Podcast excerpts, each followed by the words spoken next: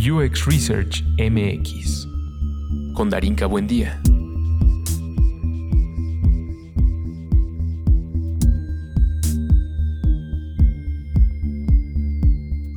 Entrevista con Ulises Arbizu y Mauricio García. Lead UX Designers. Yo soy diseñador de experiencia de usuario. Me encanta el diseño. Mi background es, el, diseño como tal. Me gusta ayudar a la gente a resolver problemas y me gusta mucho lo que hago. Yo soy solucionador visual principalmente. Soy un apasionado del diseño en general. Me gusta pensar en la funcionalidad de las cosas y, cómo ellas generan una reacción en la gente. Soy apasionado de verdad de la comunicación y apasionado de la construcción en colectividad. Y pues ya.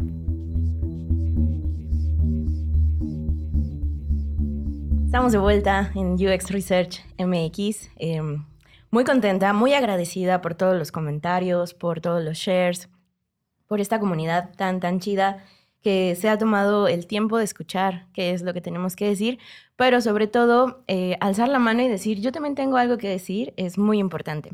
Eh, el caso de hoy, hay dos personas que eh, desde que platiqué con ellas, eh, con una he trabajado ya bastante tiempo y con la otra, pues eh, creo que hicimos un, un clic muy interesante sobre eh, lo que pensamos acerca de la industria y qué es lo que se necesita.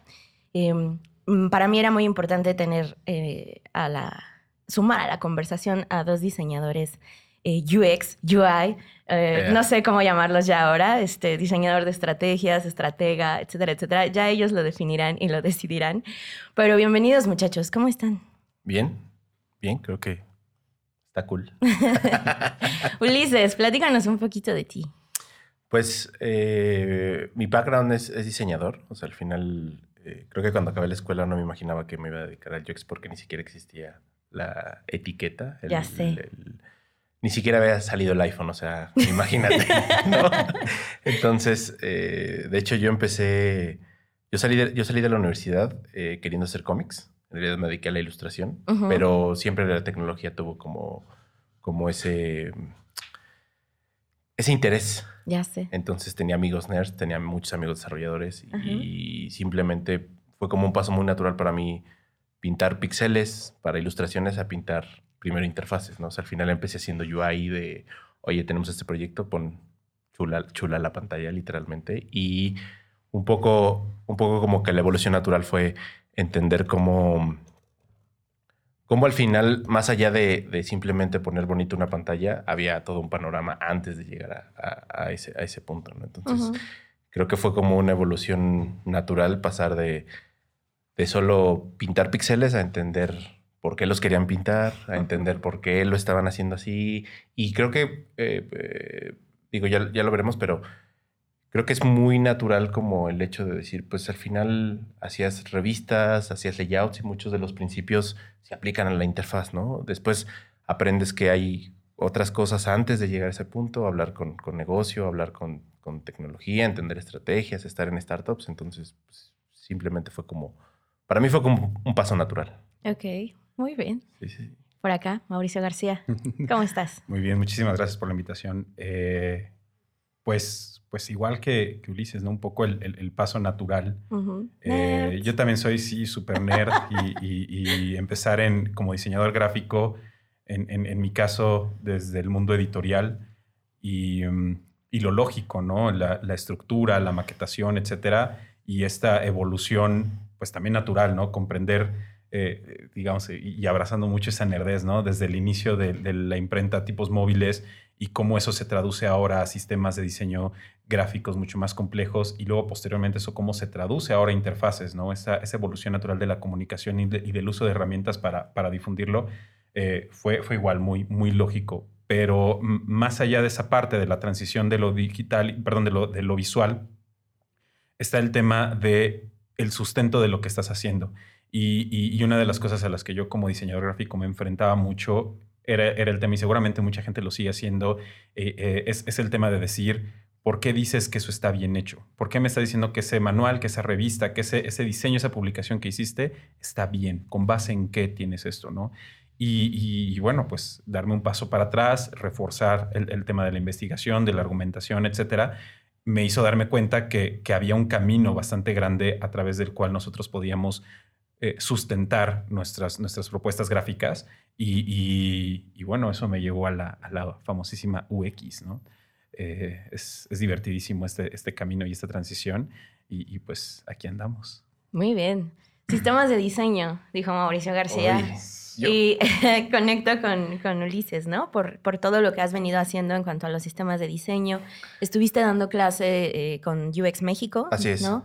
Platícanos un poquito qué tal esa experiencia, ¿no? Porque hablar de sistemas, ya bien lo dijo Mao, ¿no? Es, es que estamos tratando de desarrollar desde un cómo, un para qué y un por qué pero normalmente eso de, visto desde mi trinchera, que es la investigación, pues es como muy obvio. Pero ¿qué pasa, por ejemplo, con los diseñadores que no tienen este background, ¿no?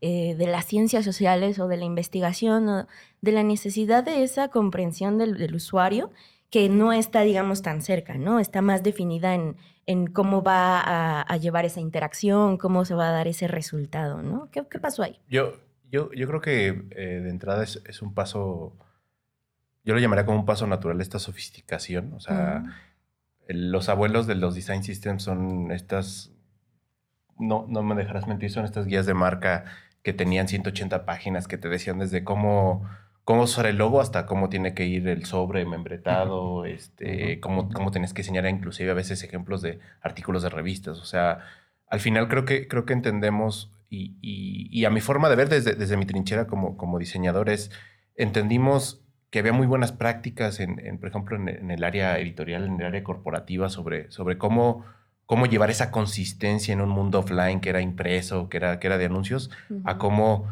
eh, pues ahora el, servicio es, el, es el, propio producto digital, ¿no? Entonces también llevar esa, esa, esa extensión de la marca, como, como lo decía yo en, el curso que, que, les diera, pues ahora la extensión de la marca es el, es el, es el servicio mismo, la app misma, ¿no? Entonces la misma tiene que tener estas, estas mismas, estos mismos principios de la marca y tiene que, verse como, como súper consistente, ¿no? Entonces, creo que, creo que para mí es como, o sea, cuando empecé a ver, eh, hace dos años que, empecé como a adentrarme en el, tema de sistemas de diseño, para mí fue como, wow, o sea, esto, esto ya lo hacíamos los diseñadores y qué chido que ahora lo estemos haciendo en, la, parte digital, que le estemos metiendo consistencia, que, le, que va más allá del me gusta, no me gusta, es antes, antes de que te guste tiene que ser consistente, tiene que sentirse parte de la marca, o sea, nadie, nadie eh, en, una agencia de publicidad nadie cuestionaba, oye, ¿y por qué cierta marca, American Express, no sé, o sea, cualquier otra marca, ¿por qué, por qué lo hacen así, no? Y al final pues porque son consistentes con todo lo que quieren decir en el discurso visual y no era una cuestión de, oye, es que a mí sí me gusta, no me gusta.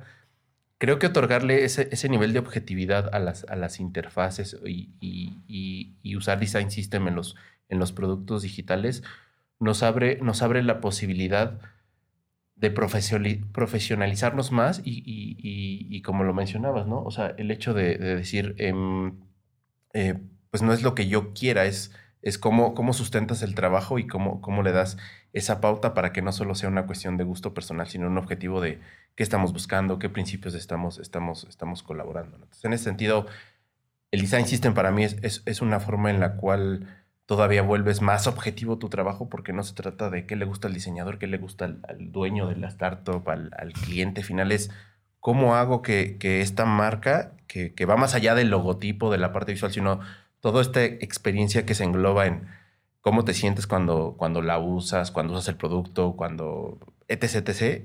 ¿Cómo, cómo englobas eso en, una interfaz para que el usuario diga, claro, pues por supuesto que es así? Porque pareciera que es lo más sencillo, pero lo más difícil es que el usuario lo vea como, pues claro, esto es, lo más natural. Cuando logras ese, ese clic de decir, el usuario no ve otra opción de decirte, debería de ser más, más, más rápido, debería hacerse así. Cuando dice, pues claro, esta es la forma más natural, es cuando dices, claro, está siendo totalmente, totalmente consistente, ¿no? O sea, no, no, hay, no hay una forma como de, de llegar, desde mi punto de vista, a esa sofisticación, decir, wow, o sea, el diseño logra que el usuario lo vea natural. Cuando ya lo ve natural es de no, no sé si hay un nivel más, más elevado, pero es decir, hiciste bien, bien la, la, chamba, ¿no? El trabajo.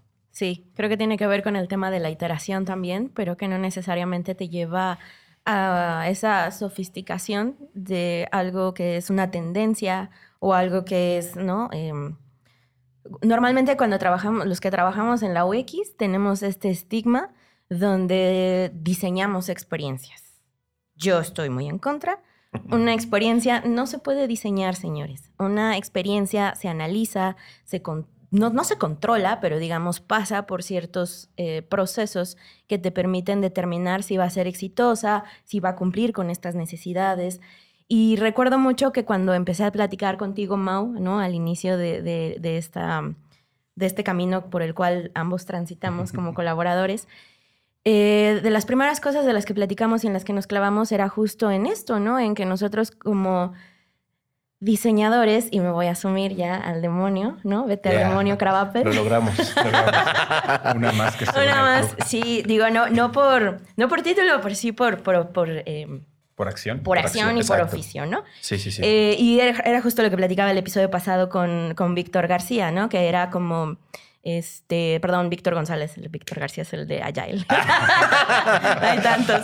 Este, y era esta cuestión de, definir que, la experiencia no, no, no puede ser em, diseñada, ¿no, Mau? ¿Tú a qué atribuyes eso? Yo, yo creo que aquí a, mí algo que me gusta mucho decir y defender es, hablamos de, user experience, ¿no? Y, y como usuario casi siempre asumimos que el usuario es quien va a participar, quien es ese actor que, fluye en este o que, o que, navega en este flujo que nosotros estamos proponiendo. Sin embargo, a, mí me gusta pensar que todos somos usuarios, ¿no? y en medida que identifiquemos que no solamente la persona que va pasando ahí a, través del flujo, sino los que estamos a un lado acompañándolo, investigando, ver cómo se siente, si lo que estoy haciendo está bien para esta persona o no, si tengo que hacer algo, si tengo que corregirlo, pues también me convierte en un usuario eh, pues paralelo, como satélite de esta situación, ¿no? Y, lo mencionaba Ulises en, la consistencia de la, de la, marca o de la forma en la que vamos haciendo, eh, es, justamente esa coherencia de acción y es entender que esta herramienta o esta situación, lo que sea que hayamos diseñado, forma parte de un ecosistema completo, que ese mismo ecosistema también es un usuario, ¿no? y, como lo decías, itera. En, en, esa iteración a mí me gusta pensar, o en ese sentido a mí me gusta pensar que es como nosotros. O sea, si esa marca o si ese, ese todo a través de lo cual, eh, o más bien para lo que nosotros estamos produciendo, generando una solución, es un usuario, ese usuario también tiene un antecedente, tiene un crecimiento, tiene una evolución y es como si fuera una persona, ¿no? A lo mejor yo a mis 13, 14 años me vestía como, como cierto cantante para gustarle a las chicas o, o, ¿por qué? Porque ese era mi ideal, ¿no? De lo que debía ser correcto. Sin embargo, voy cambiando y voy creciendo y voy iterando y voy evolucionando hasta adquirir la personalidad que hoy me caracteriza. En, la cuestión de marca y de identidad y de sistemas de, diseño, hablando particularmente de esto, es, esa misma cuestión. ¿no? Nosotros podemos iniciar con una forma de ser, con una personalidad, con una intención que tiene nuestro ecosistema a través del cual nuestro usuario va navegando. Y de la mano con el usuario, como vamos aprendiendo con él, eh, eh, este, nos vamos evolucionando también nosotros y vamos adquiriendo una identidad mucho más consistente y mucho más coherente. Entonces, si esta marca eh, nos habla de una manera, es coherente con la forma en que hace sus servicios y yo espero que funcione de la misma manera en todos lados. Entonces, para mí esa coherencia es, es, parte de la integración y, y nace del entendimiento de que todos somos usuarios, ¿no? Que nosotros, efectivamente, como decías, no estamos diseñando algo en específico, no estamos creando un objeto que, flota en el espacio ahí solito, ¿no? Estamos creando algo que interactúa con otras cosas, con muchos usuarios, con muchas personas, con, otras herramientas inclusive, y, y, es, como lo decía, es un ecosistema bastante robusto. Entonces debemos ser conscientes de eso. Y ser conscientes que sí somos usuarios, pero no somos nuestros usuarios. Ah, sí, exacto. sí, claro. ¿no? Porque luego pasa que es como, es que, güey, yo uso esto desde que nací, ¿no? no y, luego, y luego descubres que como tú lo ocupas y piensas que todos los mundo lo ocupan, dicen, ah, no, yo no, yo no lo hacía así. Exacto, ¿no? empiezas, empiezas a, descubrir esa situación y, y, a veces hasta te revelas tú solo, ¿no? Ah, sí. lo he estado haciendo mal todo este tiempo, ¿no? Sí, o lo he estado haciendo el, el, camino difícil. Entonces, sí, sí, efectivamente, o sea, sí, todos somos usuarios, pero no Vaya, tenemos un rol como usuarios muy específico. Entonces, en medida que también nosotros seamos capaces de identificar cuál es el rol que tiene cada uno de los usuarios a lo largo de este camino, pues vamos a poder ofrecer eh, soluciones mucho más adecuadas a cada uno de ellos. Y no solo las soluciones, identificar qué herramientas vamos a ocupar en el camino. ¿no? Ahora voy a hacer agilidad, ahora voy a hacer, en, este, la, investigación pues me acompaña durante todo este proceso, ¿no? Y, y el desarrollo entra aquí y la comunicación entra de esta manera, ¿no? Y, yo creo que también es, o sea, justo, justo lo que mencionas es que, algo que a mí me encanta de los design systems es que a diferencia de, las famosas guías de marca que eran, pues, no sé, a lo mejor cada cuatro años, cada dos años se, se cambiaban. O sea, justo el design system lo que te permite es ir evolucionando a la par que evoluciona tu usuario, a la par que evolucionas inclusive a lo mejor tú como empresa, ¿no? O sea, a lo mejor eh, primero empiezas haciendo pequeñas cosas o, pocas cosas y después evolucionas a algo, a hacer, hacer algo más sofisticado, a agregar más servicios. Y entonces, eh, pues al final ves al design system como un ente vivo que nunca está como, como cerrado, como terminado, y no en un sentido de que, de que no funcione, sino que a lo mejor no sabes la siguiente iteración que le va a deparar y si a lo mejor necesitas hacer ajustes, necesitas revisar a lo mejor algo que inicialmente funcionaba bajo esta idea de que el, usuario evoluciona, pues también tiene que evolucionar tu, tu, tu, design system, entonces, tu producto en sí, ¿no? Entonces, creo, que, creo que lo interesante es que no estás, tienes, tienes releases, lanzas cosas, pero al final no sabes cuándo va a ser la última vez que lo vas a, que lo vas a lanzar, porque todo el tiempo puedes estarlo mejorando, optimizando, ¿no? Sí, yo lo relaciono mucho con esta idea de decir que no somos expertos, justo por eso, ¿no? Si yo, si yo llego y digo Darinka experta en UX Research, pues ya me chingué, güey, ya nunca más vas a seguir aprendiendo, llegaste como a un tope y, no tienes esa capacidad de, renovarte constantemente, que es algo que al menos yo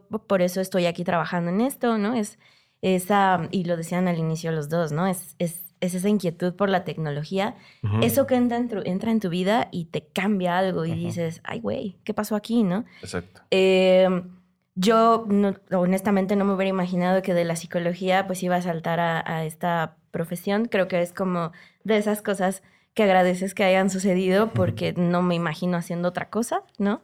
Pero eh, creo que esta capacidad de iterar, esta capacidad de ir probando, de ir viendo, también tiene que ver con eso que nosotros estamos aprendiendo constantemente. ¿Qué tan capaz soy de decir, ay, creo que la estoy cagando? ay, creo que no iba por aquí, ¿no? Es algo que me gustaría como platicar con ustedes, porque luego muchas veces es como, ah, bueno, te voy a platicar de todos mis éxitos, ¿no? Y, de, lo, chungón que soy. Y que está muy bien, ¿no? O sea, para eso vamos a ponencias, ¿no? Y mostramos nuestro trabajo y somos como súper, súper piquis. De, eso, se trata esto. Obviamente. Es, como, como yo digo, ¿no? Siempre no tenemos fotografías de velorios y funerales, ¿no? Todas las fotos son de los cumpleaños y de las fiestas.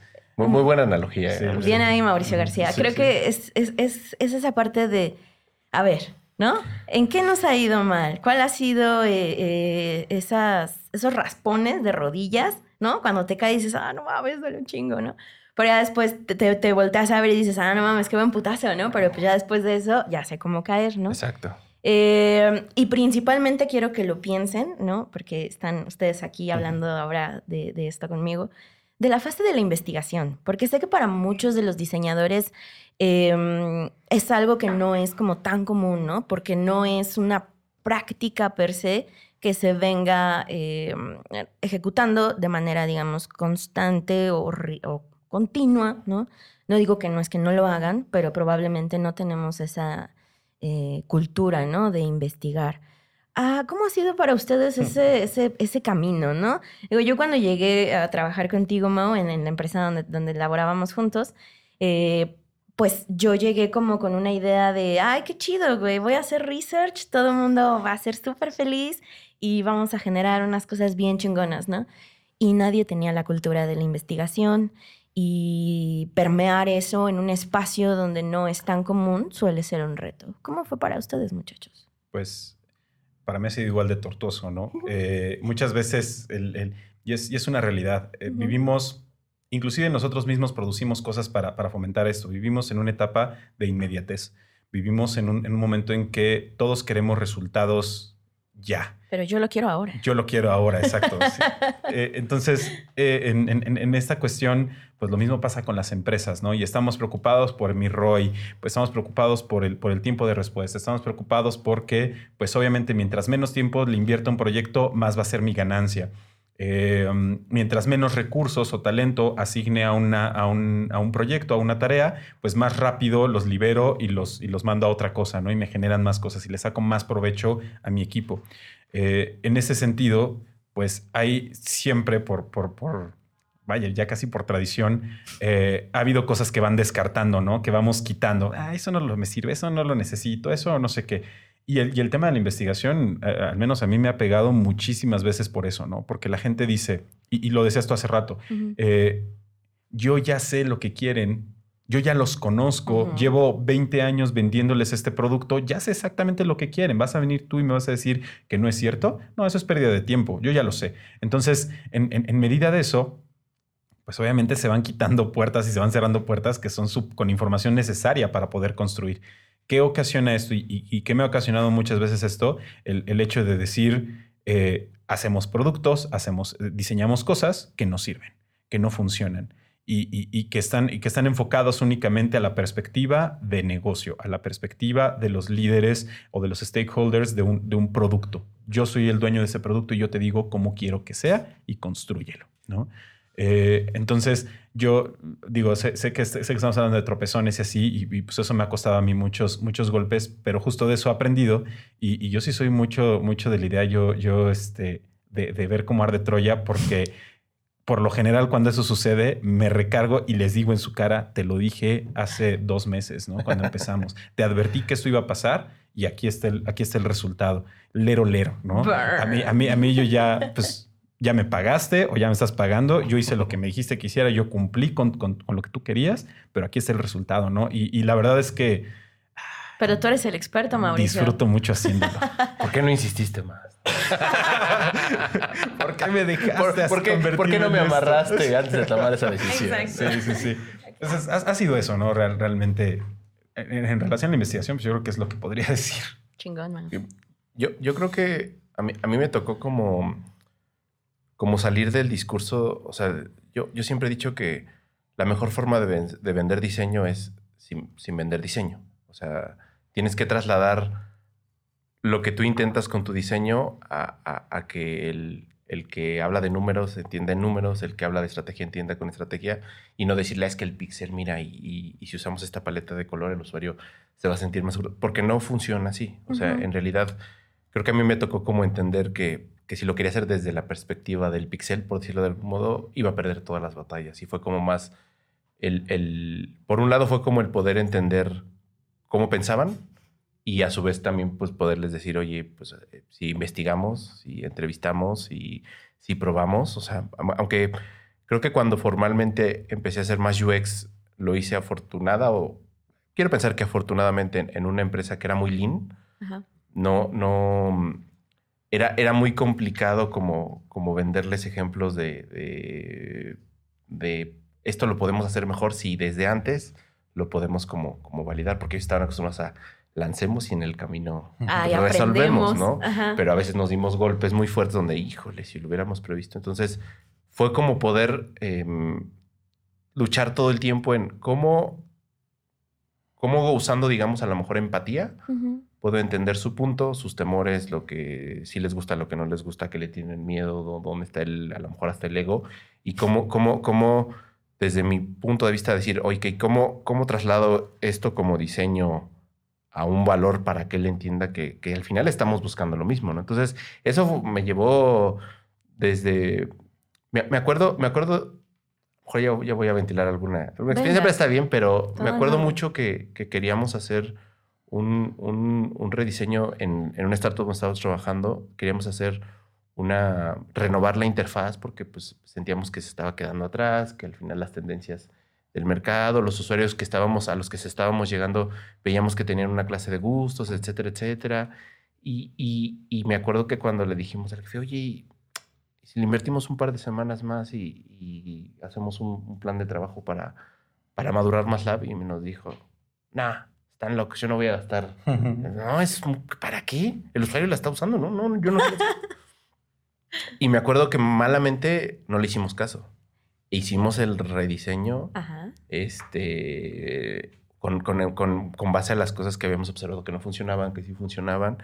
Y cuando se le enseñamos para él fue como, primero fue como de, ah, no me hicieron caso. Y después dijo, maldita sea, tenían razón. O sea, o sea, qué bueno, literalmente nos dijo, qué bueno que no me hicieron caso. O sea, porque al final empezaron a llegar comentarios de, oye, está mucho mejor, es más sencillo de usar, etcétera, etcétera, ¿no? Entonces, creo que por ese lado fue aprender, aprender a, ganar, a ganar esas batallas. Y por otro lado, empezar a meter el, research como una forma en la cual tú argumentas mucho mejor tu trabajo. O sea, no es, no es porque el diseñador dice, es porque el diseñador conoce, entiende, porque eh, hay un equipo que a lo mejor muchas veces cuando estás trabajando te apoya en, llegar a esas soluciones, porque no es, no es como que, también es desmitificar un poco esa idea de, ah, eureka, lo tengo aquí. Y, se, me, se me, ayer que estaba este, en la noche echándome una chela, se me, di cuenta que esta era la solución obvia. Ojalá, ojalá sucediera así, la verdad a mí nunca me ha sucedido, pero es más una cuestión de que después de investigar, de preguntar, de hacer, llegas a esta de, ah, claro. O sea, por eso, por eso lo que yo pensaba no, no estaba funcionando. O sea, porque el usuario de Viva Voz te está diciendo qué necesita o inclusive te muestra cómo lo ocupa, a, diferencia de, de, tú cómo, cómo asumías que, que lo hacía, ¿no? Entonces al final, para mí eso me ha ayudado como a, todavía hacer mis argumentos con este enfoque de cómo te vendo diseño sin hablarte de diseño y volver mi argumento todavía más, más, más fuerte, ¿no? Y, fíjate que eso, mencionaste algo que hizo que, que, recordar otro de estos dolores, ¿no? Eh, estamos hablando del tema de yo como stakeholder no apruebo la investigación o no le encuentro valor, etcétera y va. Eso es súper común, ¿no? Ni sirve. No sirve, ¿para, ¿Para qué? Me, sale más caro. Bueno, pero lo que es más doloroso es encontrarme con muchos diseñadores que no investigan. Y no es que no investiguen para un producto que van a diseñar, que no investigan para sí mismos, que no investigan para encontrar ese valor. Eh, y, es, es, un, es, un, gran punto de dolor para, para, para los equipos, porque queremos defender algo que a veces nosotros como gremio tampoco hacemos. ¿no? Y tampoco le damos valor. Eh, mucha gente ha venido, se me acerca, me pregunta en, las charlas, en, redes, etcétera, así, oye, recomiéndame qué estudiar para eso, ¿no? recomiéndame dónde puedo certificarme como UXer y cómo puedo hacer esto. Y, mi respuesta siempre es, olvídate de esto, ¿no? Estudia, lee sobre negocios, lee sobre psicología, lee sobre análisis de, este, matemáticos, etcétera. O sea, cultívate de otras cosas, investiga y luego haz tú la labor de diseñador de, utilizar esos elementos para construir algo, para enriquecer tu profesión y enriquecer tu carrera. Y lo demás, lo de UX, pues viene por añadidura, ¿no? En el, en el camino. Entonces, eh, un poco para mí es, esa cuestión y es, es un ah, gran dolor que tengo todavía y muy frecuentemente, ¿no? Me duele que mi stakeholder, me duele que mi, que mi jefe no le encuentra valor a, a este, a esta parte pero me duele aún más que mis compañeros que están lado a lado conmigo lo vean también como una palabra de moda. Ah, sí, yo sé de research, claro que sí, yo lo hago. Y cuando les preguntas, o sea, perdón, pero buscar en Wikipedia no es hacer research. este, y, listo, ¿no? Hay, un camino más grande. Entonces, es ese, ese, y, dolor. Y sobre todo es, es, creo que también el, mindset, ¿no? O sea, creo que eh, al menos cuando yo me formé como estudiante, la parte de a lo mejor no le llamábamos formalmente investigación o research, pero era entiende a tu audiencia. O sea, no, no, no, no puedes, no puedes pensar que la gente va a entender lo que quieres, qué quieres comunicar y a quién se lo quieres comunicar. Entonces, yo, yo me acuerdo que eh, la primera clase de diseño que tuve, un maestro nos decía, si no, si no lees más que tu cliente, si no lees más que, y lo mismo que tu audiencia, si no te inmiscuyes en lo que tu audiencia hace, si no entiendes por qué lo hace, jamás, y lo decía así, jamás sus carteles van a ser leídos por la gente. La gente lleva prisa y tiene 10, 15 segundos para leer su cartel. Si ustedes no se comunican en la manera en que ellos están acostumbrados, no lo va a hacer. Entonces creo que para mí el hecho de decir tienes que, buscar el, entender al menos el contexto en un nivel primario de que para quién lo estoy haciendo, que, creo que es, es parte como, como muy primaria del, research, eh, para mí era como algo relativamente natural, ¿no? ahora tenemos más herramientas, ¿sabes? Como que el que dices, pues el que no hace research, es porque o no lo conoce o porque se hace güey y, no quiere gastar o piensa que es un gasto, ¿no? En lugar de una inversión o, o se puede poner mil pretextos, ¿no? Pero ahorita tenemos como todavía hasta más herramientas para, para decir qué es lo que está, que está, que está queriendo la audiencia o, o el usuario, qué necesita, qué quiere, hacia dónde va, etcétera, etcétera. Entonces... Yo creo que es también como mindset un poco. Totalmente. Tocaron dos puntos bien importantes ah, hacia los cuales quiero llevar la conversación. El primero tiene que ver con el mindset, obviamente, del diseñador. Em, yo antes de trabajar ya con diseñadores en conjunto, trabajé durante mucho tiempo con solo investigadores. Entonces, parte de la necesidad que teníamos de, como tú bien lo dices, Ulises, ¿no? Em, vender diseño sin diseño. Eso era básicamente lo que nosotros hacíamos. Entendíamos contextos, necesidades, barreras, motivaciones y deseos en torno a un producto o un servicio digital que eh, pudiera arrojar ¿no? la investigación. Cuando llego a trabajar ya con diseñadores, em, este contexto y esta realidad de la información que yo estoy entregando a veces no era muy bien vista por muchas circunstancias que voy a nombrar a continuación y sin afán de ofender o señalar. Pero eh, una cosa que a mí me durante mucho tiempo me pesó era justo este, este decir de, pero tú no eres diseñadora, tú no entiendes de interfaces, tú no entiendes de colores, tú no entiendes de A, B y Z, ¿no? Eh, así como los diseñadores tienen que aprender a investigar y a entregar soluciones que les permitan entender a sus usuarios, como lo dices tú, de una manera primaria, nosotros los investigadores en diseño, ¿no? los que hacemos design research, tenemos que aprender de interfaz, tenemos que aprender de sistemas de diseño, tenemos que aprender de eh, toda esta gama, ¿no? de cómo estamos traduciendo esta información para pasarla a los colaboradores. Y ese a veces es un reto que mucha gente que estudió ciencias sociales, que no necesariamente es diseño, pues no quiere aprender porque dice, no es mi chamba yo me di cuenta que entre más aprendía su lenguaje, entre más entendía sobre esta complejidad del UI, sobre todo lo que tiene que ver la arquitectura de información, sobre eh, etc., etc., pues yo me, me, aliaba de herramientas, ¿no? Que es justo lo que mencionaban. En la parte del diseño también hay otra cuestión muy interesante que es el ego. Uy. Demonio de todo. Sí. Silencio incómodo. y no, no nada más estoy hablando de los diseñadores. Hay muchísimos investigadores que lo tienen. Hay muchísima eh, gente en general, ¿no? Que cuida, ¿no? Y se alimenta también de este ego, porque lo cierto es que los que trabajamos en este, en este rubro, pues sí, sí tendemos, ¿no? Como a gustar de esa, de esa tensión, ¿no? De de esa particularidad que tenemos de los procesos creativos, ¿no? De estar hablando con otras personas. En mi caso, eh, la, herramienta de la entrevista, ¿no? Como es algo que hoy me tiene aquí, ¿no? Hablando frente a un micrófono. Yo al principio era como, no, está muy cabrón, ¿no? Eso es imposible. Y después es como, güey, es parte de tu chamba, ¿no? En su caso, ¿cómo ha sido para ustedes esta cuestión del ego? ¿Qué, qué hay que trabajar para aquellos que estamos todavía en el camino, ¿no? Sé que ambos tienen ya bastante experiencia y somos al menos tres en esta mesa que si podemos apostar por algo es por la industria financiera, ¿no? Creo que los tres aquí a lo que más le hemos talacheado es a los bancos. Entonces, inclusive dentro de la, del mismo gremio, ¿no? De, ah, es que tú eres de Bancomer, eh, es que tú eres de ¿no? es que tú eres... Y así, etcétera, etcétera, ¿no? Entonces ¿Qué, pasa ahí, muchachos? ¿Qué, qué, hacemos con eso? ¿Cómo, cómo, ¿Cómo domamos a la bestia? Pues creo que, o sea, bueno, eh, son, son, son dos temas, ¿no? Hablabas, hablabas del mindset y hablabas del ego, pero al final de cuentas, pues van enfocados a lo mismo, ¿no? ¿Quién soy yo y qué lugar tengo, qué, qué rol ocupo dentro de mi profesión y en la relación con las otras profesiones, ¿no? Em, híjole, el tema del ego es bien complicado por... Eh, por muchas razones. E, e, está, está, la cuestión de sí, yo soy el bueno, yo soy el, el experto. Eh, no, están viendo mi gesto, gente que escucha el podcast, pero estoy haciendo comillas, eh, el experto en algo y como tal merezco mi lugar y, merezco respeto. Y más importante, mi palabra es la ley. Lo que yo digo es lo que manda.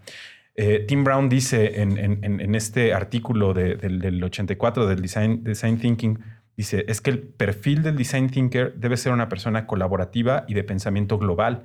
Eh, lo que quiere decir que, bueno, tiene que ser alguien que sea capaz de trabajar en equipo y no solo trabajar en equipo, entender el valor que ofrecen cada uno de los miembros, respetarlo y darle su lugar. Em, yo creo que aquí es, es, es, un paso fundamental ¿no? para, para poder funcionar. Hablamos del ego dentro de nuestro gremio, dentro de nuestra industria, pero pues afecta en todos lados, ¿no? Yo, yo durante mucho tiempo, eh, yo tenía esta idea hacia mí de, menospreciar mi conocimiento y, digo, dar, aquí, se lo comenté en varias ocasiones, ¿no? Eh, el hecho de decir, es que ¿quién soy yo para decir que lo que estoy diciendo tiene razón? ¿no? ¿Quién, ¿Quién llega y me dice, sabes qué, Mau, no te preocupes, lo que estás diciendo está chido y genera valor para la gente o tu forma de pensar es verdadera? ¿Quién, quién me avala? ¿no? Yo, yo, para mí, e, es algo, y, lo admito, me ha costado mucho trabajo atender desde esa perspectiva. Me ha costado a veces, he caído y, yo me he dado cuenta muchas veces de, ching, estoy siendo egocéntrico, ¿no? Estoy, estoy poniéndome ante otras personas porque grito más fuerte o porque hablo más bonito o porque tengo una mejor articulación eh, de, de, vocabulario y me permite ganar discusiones, ¿no? Y digo, ah, soy el chido. Pero hago esa retrospectiva y digo, ups, la regué, ¿no? Fui egocéntrico. Fui, fui una persona que intenté ser ese, ese faro y decirle a todos los demás, recen en mi iglesia, hijos míos, porque aquí llegó su verdad.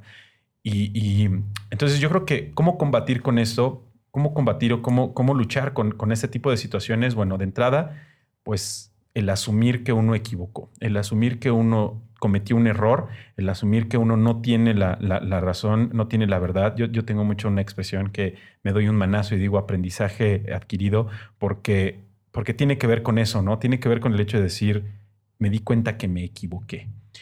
En medida que todos nosotros seamos capaces de decir, me di cuenta que estuve mal, y no solo me di cuenta que estuve mal, ofrezco una disculpa, y más allá de una disculpa, porque pues, sí, me podrán perdonar lo que quieran, pero una solución. Vamos ahora, perdónenme, pero ahora vamos a tomar este camino o vamos a escucharte a ti, que creo que tu camino pues tenía, tenía razón.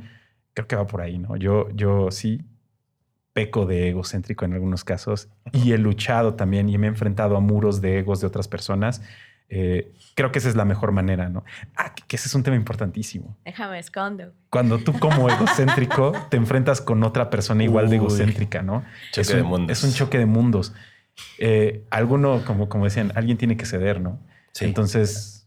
Alguien pues, tiene que ser el adulto en la algún, Alguien tiene que ser el adulto en la relación, exactamente. Entonces es, difícil, híjole, es un tema bien, bien, bien complejo. Podríamos echarnos mucho tiempo hablando de eso, ¿no? Pero, pero bueno, básicamente esa es mi, perspectiva. En, mi caso, creo que eh,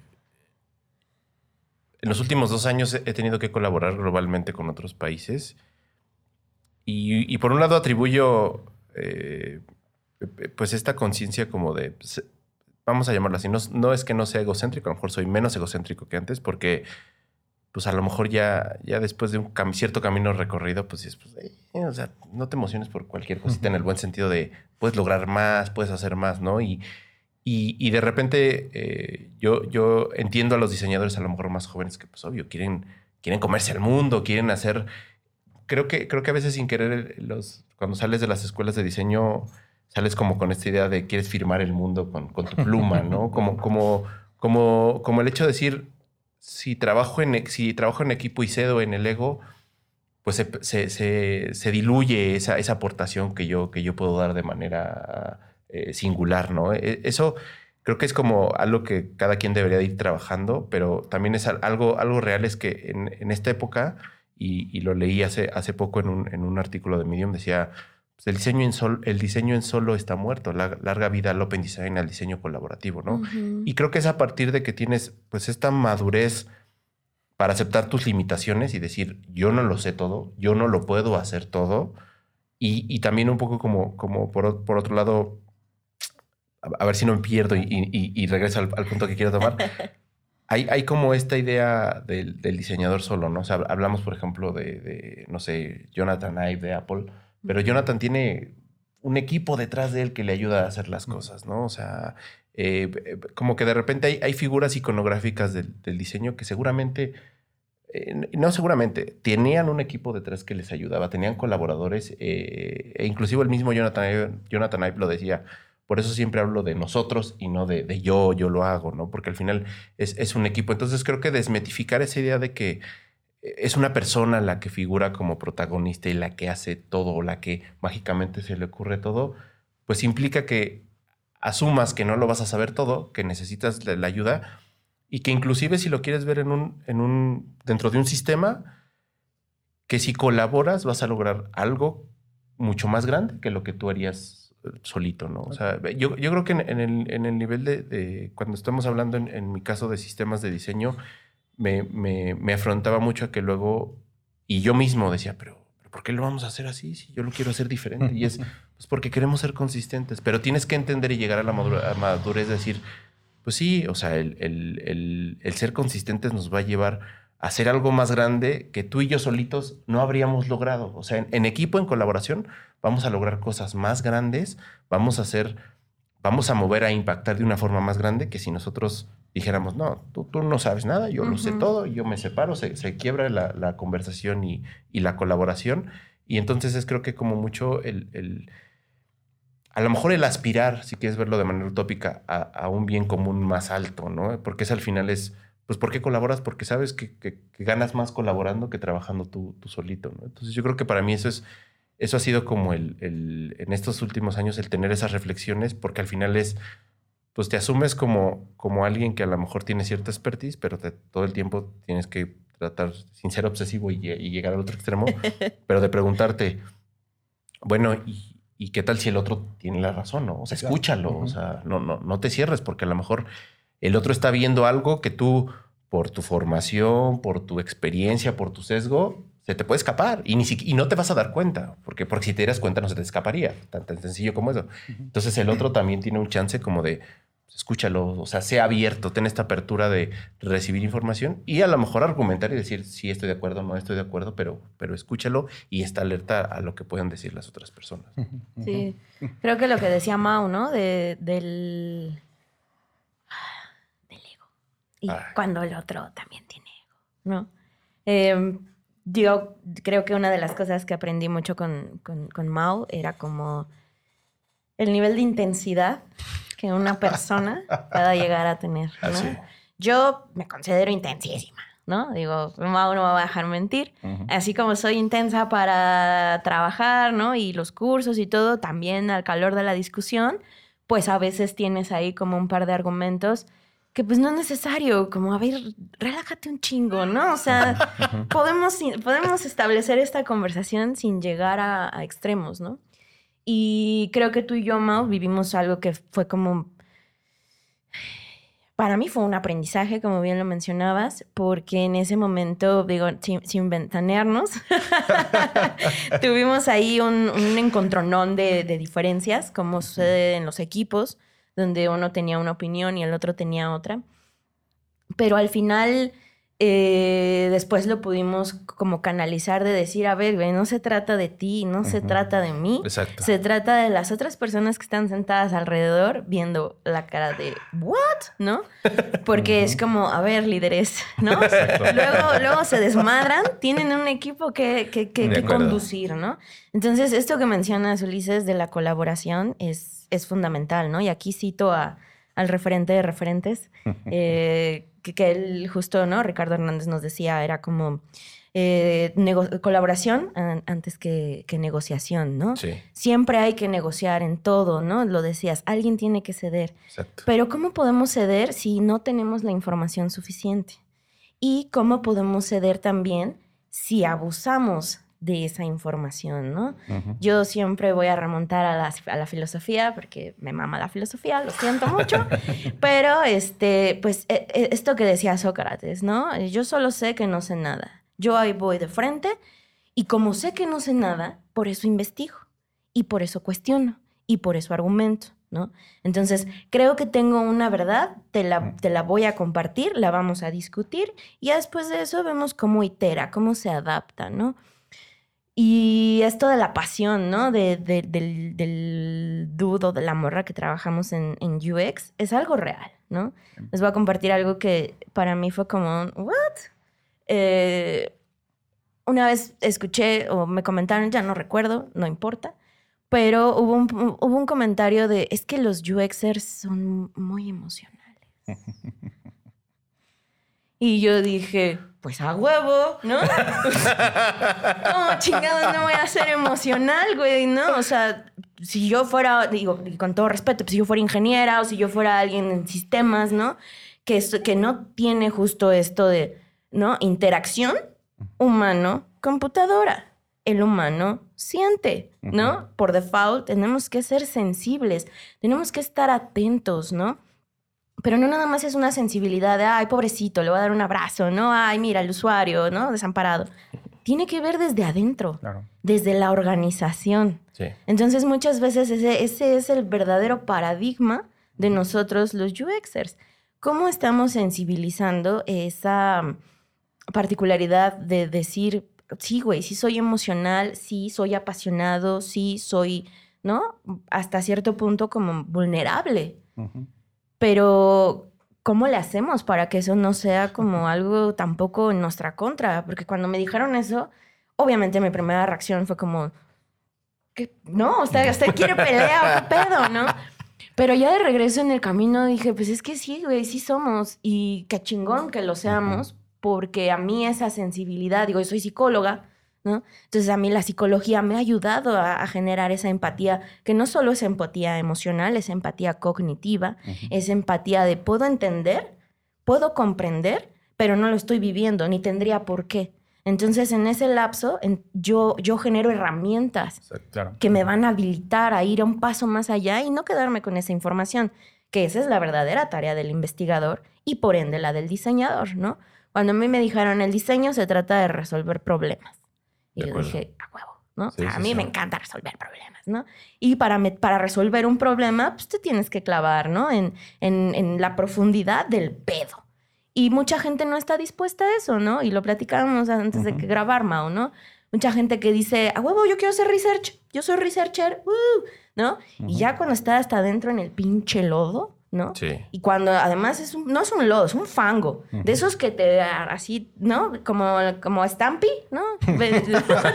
en ese capítulo, ¿no? Donde Homero definitivamente se lo está jalando el, el, fango, ¿no?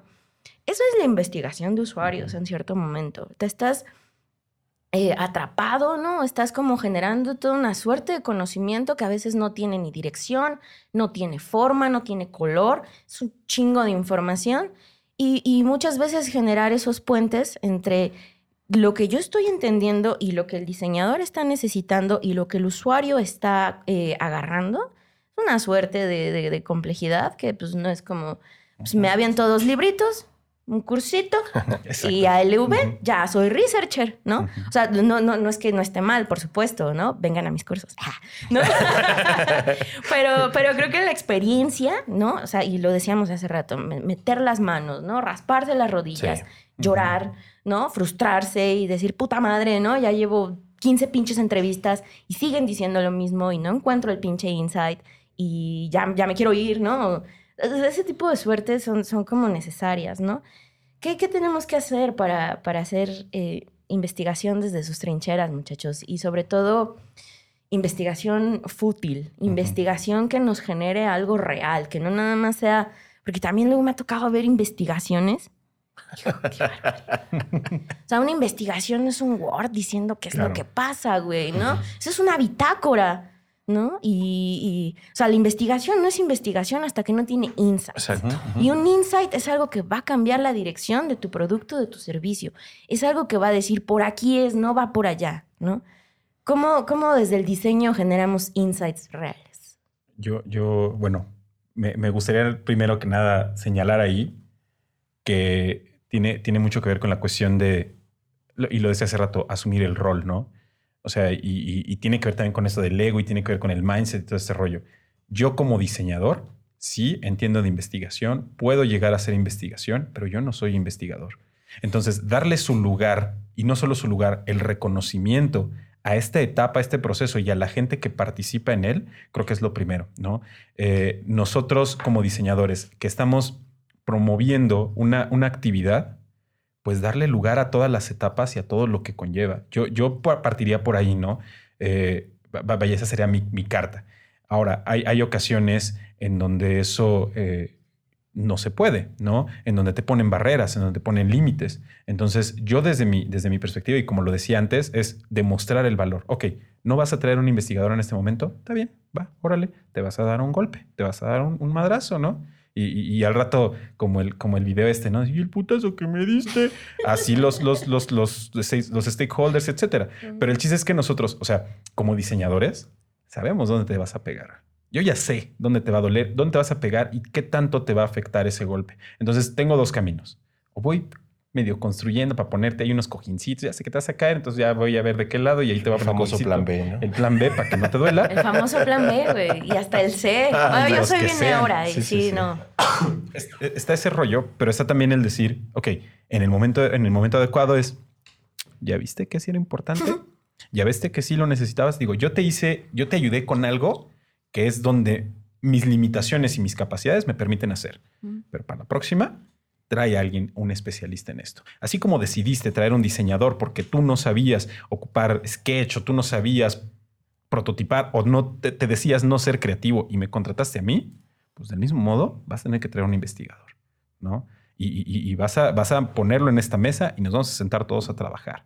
Entonces, e, e, eso es, eso es lo que yo haría es lo que yo hago o intento hacer, una vez más, en medida de mis posibilidades, pero, pero yo creo que va por ahí. Y, yo creo que también es, es como... creo, creo que como, como diseñadores tenemos este perfil pues, de poder argumentar y entonces pues trata de convencer, o sea, a toda costa trata de convencer, o sea, trata de, insistir, ¿no? y yo creo que por un lado es uno es la maduración del ego, o sea, decir, yo no lo voy a hacer todo, o sea, yo, como bien, bien lo dice Mau, o sea, yo, yo, y a lo mejor un poco como, como de repente suena, puedo pensar como a lo mejor como investigador, pero soy no soy investigador, o sea, habrá cosas que a lo mejor podría cubrir a cierto nivel primario, ¿no? Pero usted dijo que era eh, diseñador UX, UI. Exacto, ¿no? y, dices, exacto. Y, también yo creo que es, desmitificar esa, esa onda del unicornio. O sea, no vas a hacer todo. O sea, y, al final. Pero para eso te pago, Ulises. es que, es que el, tema, justamente, híjole, ese es otro tema, ¿no? El, el despegar el UX del UI no, no. en los ojos de quién nos están dando el trabajo, de quién nos están contratando, es, otra labor. O sea, quién nos están entrevistando, no? Desde ahí. O sea, no hay un perfil bien definido y es una labor que nosotros tenemos, ¿no? Eh, aquí donde, donde yo trabajo tengo un puesto de referente y, me da mucha risa la palabra porque yo digo, bueno, ¿qué significa ser referente para ti, no? ¿Qué, qué, qué, qué representa? ¿Y qué representa ser referente en un gremio? Si nosotros tenemos ya un, cierto nivel, cierta, eh, cierto conocimiento que nos permite argumentar, que nos permite defender, bueno, construyamos también nosotros y compartamos esos perfiles, ¿no? Ayudemos a que la gente entienda. Y sí, usa el diseño. Al, final tienes que, tienes que convencer, tratar de convencer y sobre todo, pues bajarle dos rayitas a tu ego. O sea, es que al final, ser un diseñador egocéntrico, pues, tarde o temprano te va a llevar por el mal camino. con, lo mejor de las intenciones, pues vas a, vas a terminar cagándola. O sea, necesitas entender que no lo vas a hacer todo y, lo, y, vuelvo al mismo punto que decía hace rato. Con ayuda y en equipo vas a lograr más que tú solo. O sea, cuando llegas a, eso te das cuenta que entonces, pues sí, o sea, puedo entenderlo, puedo tener ciertas nociones, pero no va a ser lo mismo a, este, a que alguien experto me ayude con esta, con esta, con esta tarea titánica. ¿no? Entonces, de nuestro lado, eh, y, me sucedió en muchos casos donde, donde te entrevistaban y querían que hicieras todo. O sea, sí, entiendo qué necesitas, sí entiendo qué hay que hacer, pero no lo voy a poder hacer yo, yo, yo solo. O sea, la investigación al final es otro universo que, que, que, que ayuda a que el diseñador haga bien las cosas, pero definitivamente, pues al final creo que es como el juego de la sábana, ¿no? Te jalas de un lado y te descobijas del otro. Entonces no, no te va a alcanzar para, para, para, todo. Necesitas innegablemente ayuda de alguien más. Y yo creo que es, yo, yo creo que de entrada es uno, que uno como diseñador entienda, no puedo solo o no lo tengo que hacer todo yo. O sea, no, no, o sea, voy a lograr más si, si, si lo hago. Y en esa medida, pues ese discurso tendría que permear para, para convencer a los demás y decir, oye, pues sí, o sea, la investigación tiene su momento, ¿no? O sea, y yo creo que algo que apuntas también es que justo se malentiende a veces que es una investigación, ¿no? O sea, si, no te da insights o no te dice, oye, mira, esto es lo que, o una, validamos lo que pensabas, o, o sabes qué es, va, por otro lado, pues antes de eso es una bitácora, es, no es, no es, o sea, creo que también es como hay que ser muy congruentes en, en defender las cosas como, como, como, como son, ¿no? Si no estás haciendo, es un poco como decir, pues hago diseño, pues sí, pero si no lo haces bien, se va a notar, se va a notar que no haces bien la investigación y va a ser más sencillo que te digan, no, me estás, me estás chamaqueando, chavo. O sea, no, no me estás haciendo lo que, no me estás, estás creando expectativas que no estás cubriendo. Entonces creo que hay que ser como muy, muy inteligente y estratégico en convencer y en, y en, y en realmente de en poder trasladar ese valor. O sea, poder decir, esto como, como si no lo haces, como dices tú, pues, como no me hiciste caso, me diste el madrazo. Pero ¿cómo, cómo haces para, para, para entender que, que, este, que, hay, que hay diferencia entre hacerlo o no hacerlo? O sea, porque al, al ser eso, esa, esa diferencia tangible, la gente, pues claro, o sea pues, pues por eso no nos salía, ¿no? O sea, necesito invertir en esto, necesito planear mejor las cosas, necesito escuchar antes de ponerme a construir. Entonces, eso va a ser la diferencia, claro, o sea, pero hay que aprender como a, a venderlo y, a bajarle y decir, pues soy diseñador UX, UI, pero pues, no, no, soy research, no soy, o sea, hay otra serie de, de, colaboradores que a lo mejor eh, en un entorno de unicornio quieren que lo hagas todo, pero en la realidad es que pues vas a necesitar aliados, ¿no? Que te ayuden a, colaborar ese trabajo todavía más, más, más eh, fuerte. no podemos solos. Exacto. Y, que también, yo, yo, yo, aquí también apuntaría una cuestión que es el, el armarnos de valor y asumir un rol, ¿no? También nosotros mismos. O sea, que me diga de repente mi jefe, oye, necesito una infografía. Pues tú la haces, ¿no? Ok, pues sí, sí la sé hacer, pero no me contrataste para hacer infografías. Me contrataste para hacer esto. Dame trabajo de esto, ¿no? Eh, en medida que nosotros también, o sea, sí, estamos desde la parte, como lo, decía hace rato, como referentes, ¿no? Creando esos caminos y bueno, abriendo esas puertas, pero también desde el otro lado, ¿no? En el decir, no voy a aceptar este trabajo porque no cumple con lo que yo quiero hacer o con lo que yo sé hacer. No lo voy a permitir y voy a plantarme y voy a decir, no, trae a alguien que haga eso, ¿no?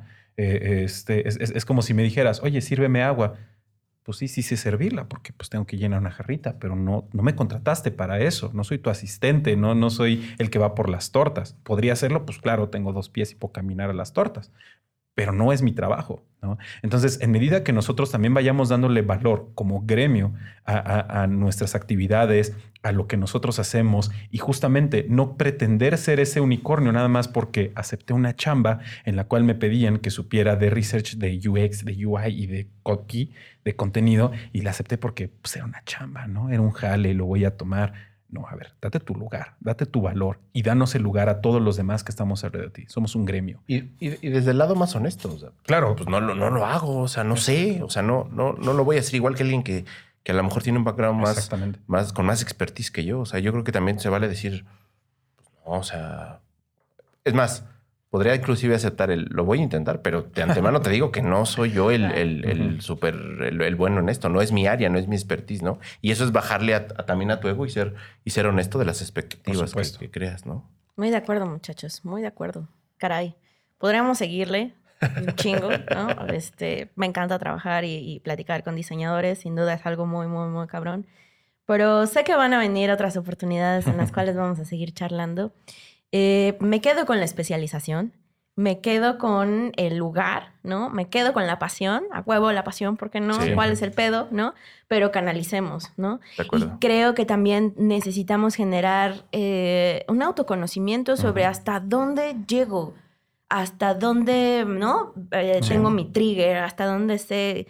Porque en la medida en la que nos vamos topando y conociendo, pues también vamos a poder ser verdaderos referentes verdaderos referentes en el sentido de eh, no, no vayas por acá porque probablemente te vayas a topar con pared, no vayas por acá porque probablemente te vayas a caer. Pero es una industria muy chida, es algo que a mí me, me genera un chingo de, de, de cosas este, pues más, más valiosas que, que no tan chidas. Tampoco nada es miel sobre hojuelas, ni todo es súper chingón. Eh, siempre estamos nadando contra corriente, siempre, siempre, siempre. Pues de eso se trata. Pero de eso se trata, ¿no? Para eso era el reto. Exacto. Así que mi consejo es no chillen, está cabrón, pero va a estar chido. Muchas gracias, muchachos, por haber venido. Y pues eso, eso sería todo. Muchas gracias. No, pues gracias por invitarnos. Correcto. Listo. Chao. Chao. Bye bye. UX Research MX con Darinka Buendía.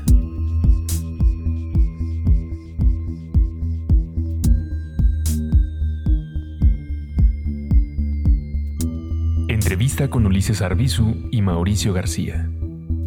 Lead UX Designers.